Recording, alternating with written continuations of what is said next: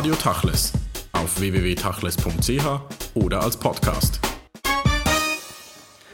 Carlos Strenger, Sie sind in Basel geboren und aufgewachsen. Heute sind Sie Leiter der klinischen Psychologie der äh, Tel Aviv Universität. Sie sind Mitglied eines äh, Panels für die Forschung über Terrorismus.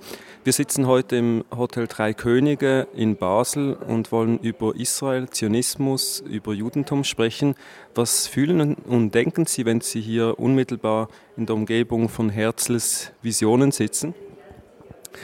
Äh, einerseits sicherlich äh, ist es bis heute erstaunlich zu denken, dass äh, er im Zimmer da oben dran äh, den Anfang gemacht hat, der heute zu, der zum israelischen Staat geführt hat. Ähm, auch manchmal, wenn ich mir das überlege, äh, ist Herzls liberal-zionistische Vision äh, zumindest in den letzten Jahrzehnten etwas in den Hintergrund geraten.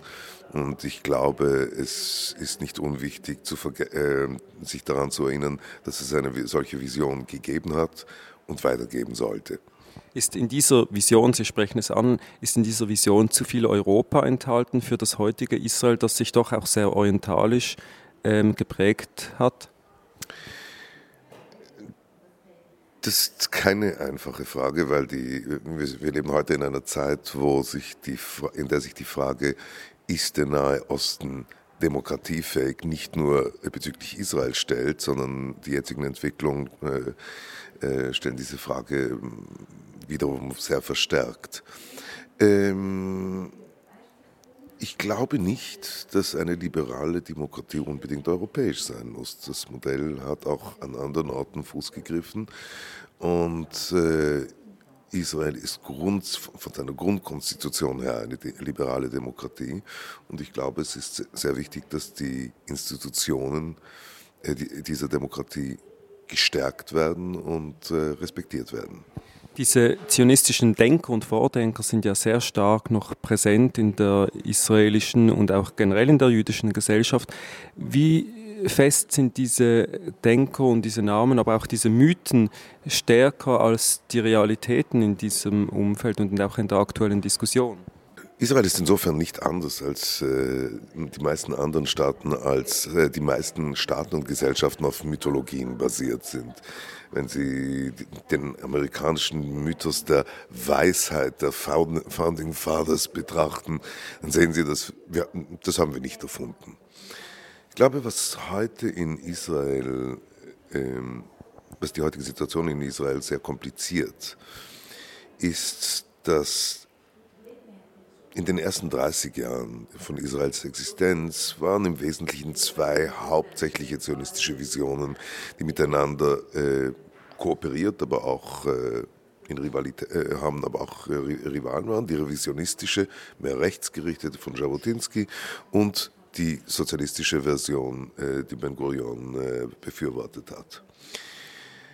Ähm, es ist von außen vielleicht oft leicht zu übersehen, dass in den letzten 30 Jahren Israel äh, eine enorme Fragmentierung durchgemacht hat.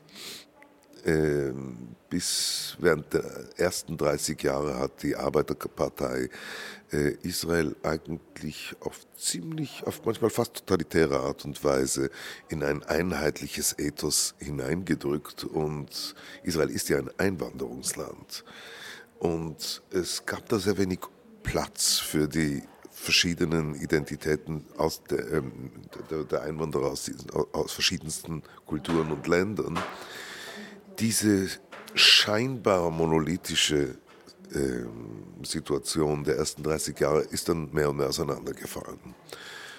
Die große Problematik Israels ist heute, dass, ähm, wie in Israel oft gesagt wird, dass Israel in fünf oder sechs Stämme auseinandergefallen ist, äh, die kaum miteinander kommunizieren. Und das Wichtigste ist, dass sie heute kein gemeinsames Ethos haben äh, und keine gemeinsame Vision, was für ein Staat Israel eigentlich sein sollte.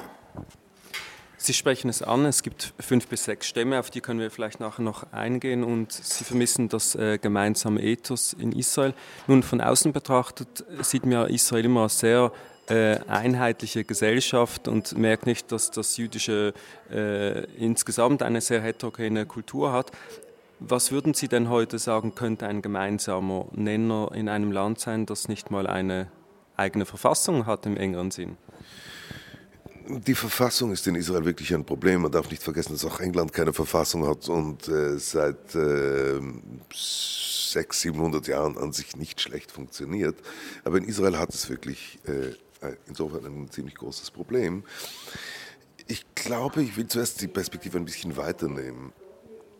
Ähm, wir dürfen nicht vergessen, dass die meisten europäischen Nationalstaaten 100, äh, Minimum 100, 150 Jahre gebraucht haben, äh, mehrere Regimestrukturen, normalerweise auch eins oder zwei Bürgerkriege, bis sie sich konsolidiert haben. Sogar in der Schweiz hat es einen Bürgerkrieg gegeben. Oder wenn, wenn Sie sich überlegen, äh, Frankreich hat seit Napoleon fünf, fünf verschiedene Regierungsformen gehabt. Ähm, es, ist, es braucht seine Zeit.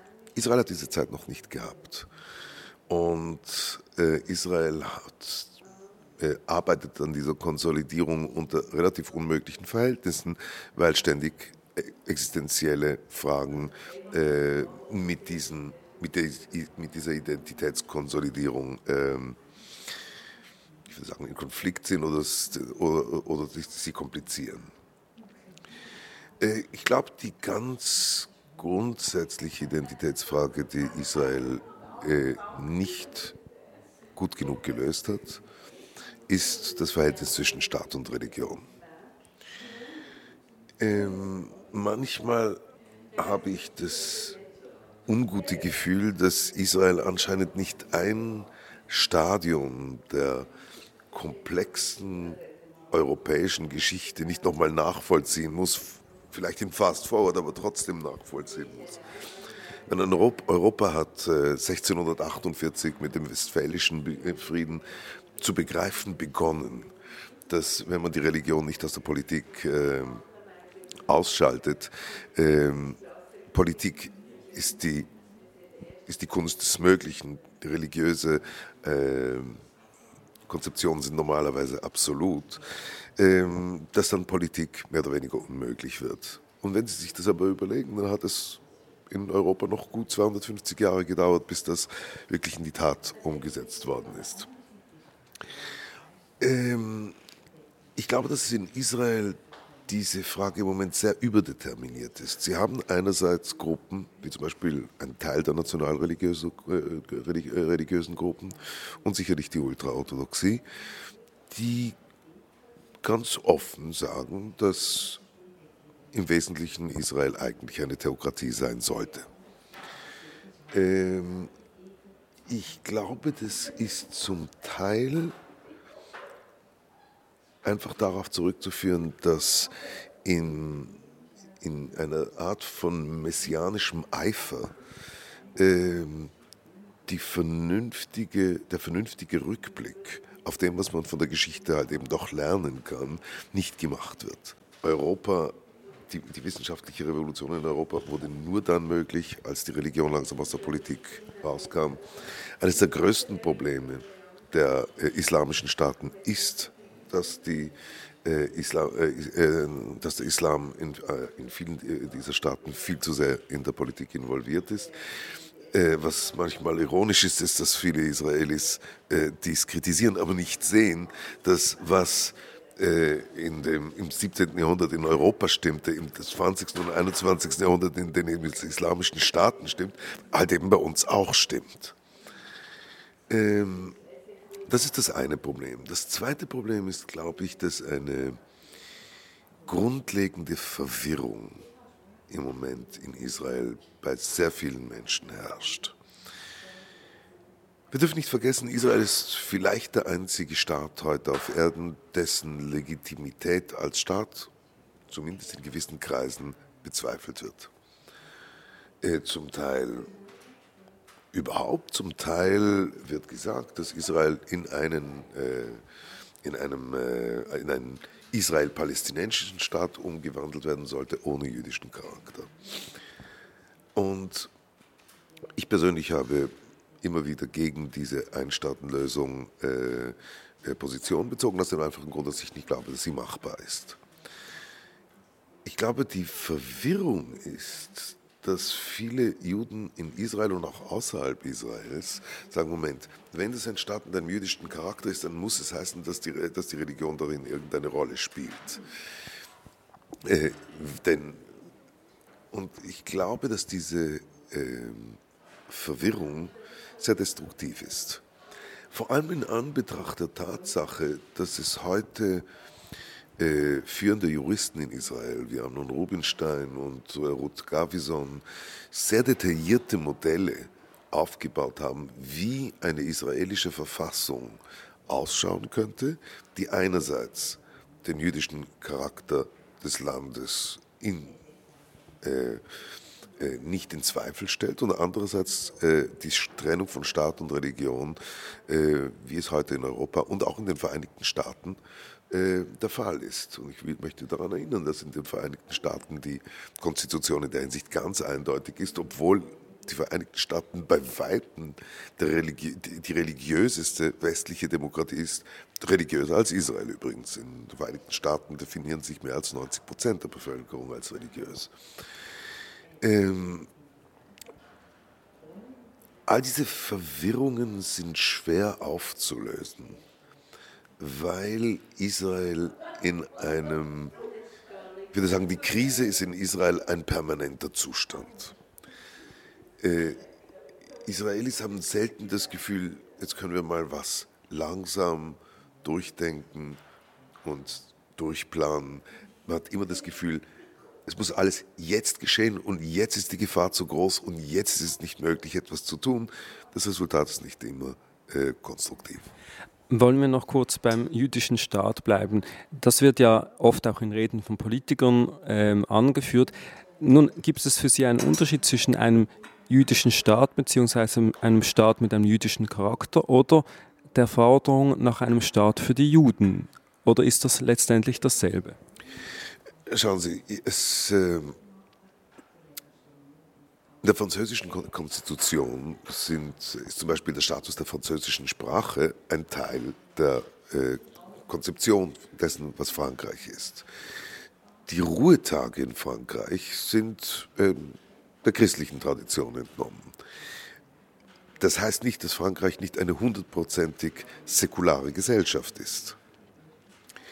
Das heißt, die Tatsache, dass äh, zum Beispiel Hebräisch äh, die Israels Hauptsprache sein sollte und dass die Ruhetage in diesem Fall aus der jüdischen Tradition genommen werden können, äh, das heißt noch nicht, dass der Staat ein religiöser Staat sein soll oder, oder sein muss.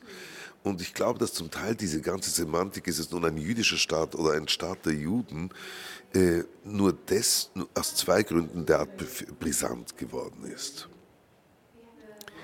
Die eine ist, dass viele Israelis glauben, dass nur wenn die arabische Welt Israel als jüdischen Staat akzeptiert, dass Israel dann à la longue wirklich gesichert ist. Persönlich glaube ich, dass das eine strategisch falsche Denkweise ist. Äh, und die zweit, das Zweite ist, dass immer noch viele Israelis die Angst haben, dass die Palästinenser das Recht zur Rückkehr nicht aufgegeben haben und dass deswegen irgendwie äh, äh, Israel als jüdischer Staat akzeptiert werden, äh, werden muss. Beides ist meines Erachtens äh, nicht nötig, aber ich glaube, es muss doch oft in Betracht gezogen werden, dass äh, der Angstdruck in Israel oft dazu führt, dass halt eben nicht alles klar durchgedacht wird. Und wiederum, das ist ja nicht nur äh, der Fall. In Israel überlegen Sie sich nur, äh, wie enorm irrational die Vereinigten Staaten auf 9-11 reagiert haben und Israel hat nun doch seinen Teil an Terroranschlägen und so weiter gehabt. Das heißt, es ist nicht etwas, was für Israel in Israel äh, besonders ist. Das einzige Problem ist, wir haben zu viele Probleme zu lösen, um uns erlauben zu können, äh, falsch zu denken. Äh, Sie haben die Geschichte angesprochen. Unter, unter diesem Aspekt, der wohl weit über das Semantische hinausgeht, muss man auch das sogenannte jüdische Rückkehrrecht sehen. Ist das heutzutage eher Symbol oder ist das eines der Selbstverständnisse eines Staates, auf die er sich einfach berufen wird noch die nächsten 100 Jahre? Ob wir es nun wollen oder nicht wollen, die jüdische Psyche ist durch die Shoah äh, geprägt. Und ich muss sagen, dass ich als sehr konsequenter Vertreter äh, eines liberalen Israels mir schwer vorstellen kann, dass Israel die, das Rückkehrrecht der Juden äh, äh, abschaffen äh, könnte oder sollte. Ähm, ich möchte wiederum darauf zurückkommen. Äh, Ruth Gavison und Amnon Rubinstein haben in der Hinsicht äh, vergleichende Studien gemacht. Es gibt Analogien im deutschen Recht, es gibt Analogien im irischen Recht, es gibt Analogien im griechischen Recht. Das sind alles EU-Staaten. Und äh, das heißt, es ist absolut möglich, diesen Teil äh, des israelischen Gesetzes beizubehalten, ohne die Gleichberechtigung aller Bürger, sei es nun Juden, Muslime, Muslime, äh, Christen äh, oder andere, äh, ohne diese Gleichberechtigung in irgendeiner Hinsicht äh, zu beeinträchtigen. Was Israel speziell macht und wo es vielleicht sich auch unterscheidet in der Debatte um äh, USA, Frankreich, Deutschland, ist eben diese innerjüdische Debatte außerhalb Israels um Israel. Wie nehmen Sie diese wahr in Israel? Nehmen Sie diese überhaupt wahr? Finden Sie diese bis zu einem gewissen Grad sogar übereifrig und kontraproduktiv? Oder ist das eine Debatte, die Israel letztlich ausmacht? Ähm, Israel ist vor allem in den letzten 15 Jahren sehr, sehr in sich selber eingeschlossen. Das heißt, ich glaube, die innerjüdischen Debatten außerhalb Israels haben auf, die inner, auf den inneren israelischen Diskurs nicht sehr viel Einfluss. Äh, das Umgekehrte ist aber sehr wohl der Fall. Und ich glaube, dass äh, das Weltjudentum außerhalb Israels, äh, ich glaube, es sicher seit 1982 oder seit 19, sagen wir 1974, seitdem das Siedlungsprojekt begonnen hat, seit 1982, ersten Libanonkrieg und in verstärktem Maße in, in den letzten Jahrzehnten in einem sehr tiefen Konflikt lebt. Äh, die demografischen Daten deuten darauf hin, dass ca. 80 Prozent des Weltjudentums außerhalb Israels äh, liberal orientiert ist. Und ich glaube, dass sehr viele Juden äh, den Konflikt haben, sollen sie nun ihre grundsätzlichen Wertanschauungen äh, kompromittieren, um Israel hundertprozentig loyal zu sein. Und ich glaube, auch hier ist eine gewisse Verwirrung, die zum Teil davon abhängt, dass äh, aus verschiedensten Gründen die Kategorisierung bist du nun pro-Israel oder anti-Israel so ein Scheidepunkt geworden ist. Ähm, hätte ich gerne Unsere älteren Zuhörer können sich noch an den Vietnamkrieg erinnern. Und viele von ihnen sind wahrscheinlich auf die Straße gegangen und haben gegen den Vietnamkrieg demonstriert. Hat das nun geheißen, dass sie anti-amerikanisch sind und dass der amerikanische Staat abgeschafft werden soll?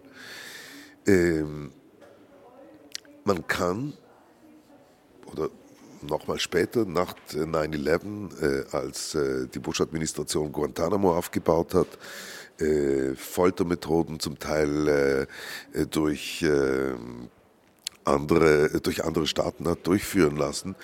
Viele von uns sind, sind, sehen dies als ein, eine katastrophale Menschenrechtsverletzung, demonstrieren dagegen, schreiben dagegen. Heißt das nun, dass wir anti-amerikanisch sind und glauben, dass der amerikanische Staat keine, äh, keine äh, Existenzberechtigung hat? Ich glaube, dass jeder Mensch, Jude oder Nicht-Jude, wenn er eine informierte Meinung über das, was in einem anderen Staat geschieht, hat, er das Recht hat, diese auszudrücken. Selbstverständlich, er hat kein Wahlrecht, er hat kein Stimmrecht und äh, das ist äh, aber genau gleich wie wir Ansichten über äh, die Vereinigten Staaten oder äh, die äh, Burka-Diskussion in Frankreich oder ich habe eine sehr klare Ansicht über das Minarettgesetz, äh, über das Minarettgesetz in der Schweiz. Ähm, dieses Recht haben wir alle. Es ist klar, dass äh, Juden, das Weltjudentum äh, sich immer sagt, aber unser Verhältnis zu Israel ist anders. Ich glaube, es gibt hier eine Alternative und es ist eine Alternative, die heute zu meiner großen Freude auch langsam eine organisierten, einen organisierten Ausdruck enthält. Man kann Israel seinem Wohlergehen, seiner Sicherheit und seiner Langzeitexistenz zutiefst verpflichtet sein und sehr klare Ansichten darüber haben, wo die israelische Politik falsch, manchmal auch unmoralisch, manchmal sogar unmenschlich ist, dies klar zum Ausdruck bringen, ohne dass diese Grundloyalität in irgendeiner Hinsicht angetastet wird. In den Vereinigten Staaten ist diese Position heute durch die J Street Lobby vertreten, mit der ich in sehr engen Kontakt bin. Und in, äh, in Europa hat, äh, hoffe ich sehr, dass äh, J-Call, dass äh, diese Dachorganisation, die sich äh, vor eineinhalb Jahren etwa äh, zu konsolidieren begonnen hat, äh, vielleicht so zu einer Art Dachverband der liberal orientierten, politisch liberal orientierten Juden äh, in Europa äh, machen wird. Ich bin jetzt hier, das ist ein Teil einer Reise, wo, in der ich auch andere jüdische Gruppen in Paris und in Brüssel treffen werde. Äh, und ich kann Ihnen sagen, dass heute äh, ein großes Interesse daran besteht, eine Kooperation zwischen J Street und J Call äh, zu initiieren und ich hoffe dazu auf, auf irgendeine Weise beizutragen. Sowohl J. Cole, J. Cole ist zum Beispiel zwei der prominentesten äh, Signatoren dieser, äh, des ursprünglichen Call to Reason sind äh, äh, Bernard-Henri Lévy und äh, Alain Finkielkraut, zwei äh, jüdische Intellektuelle, die Israel und sein Existenzrecht auf, äh, auf äh, polemische, scharfe und ganz klare Art seit Jahrzehnten verteidigen und gleichzeitig keine Angst davor haben, sehr klar Position zu beziehen, wenn Israel das zu, äh, ähm, äh, eine Politik betreibt, die sie als destruktiv sehen. Ich glaube, man muss es ein bisschen so sehen. Ich meine, ich sehe, jeder von uns sollte sich überlegen, unsere nächsten Freunde sind nicht Leute, denen, denen wir ständig nur schmeicheln und deren wir äh, sagen, alles, was du tust, ist richtig. Je enger die Freundschaft, desto mehr, würde ich sagen, ist es fast eine Verpflichtung, äh, zu sagen, du bist mir wichtig, du bist mir nah, und ich glaube, was du jetzt tust, ist für dich nicht richtig.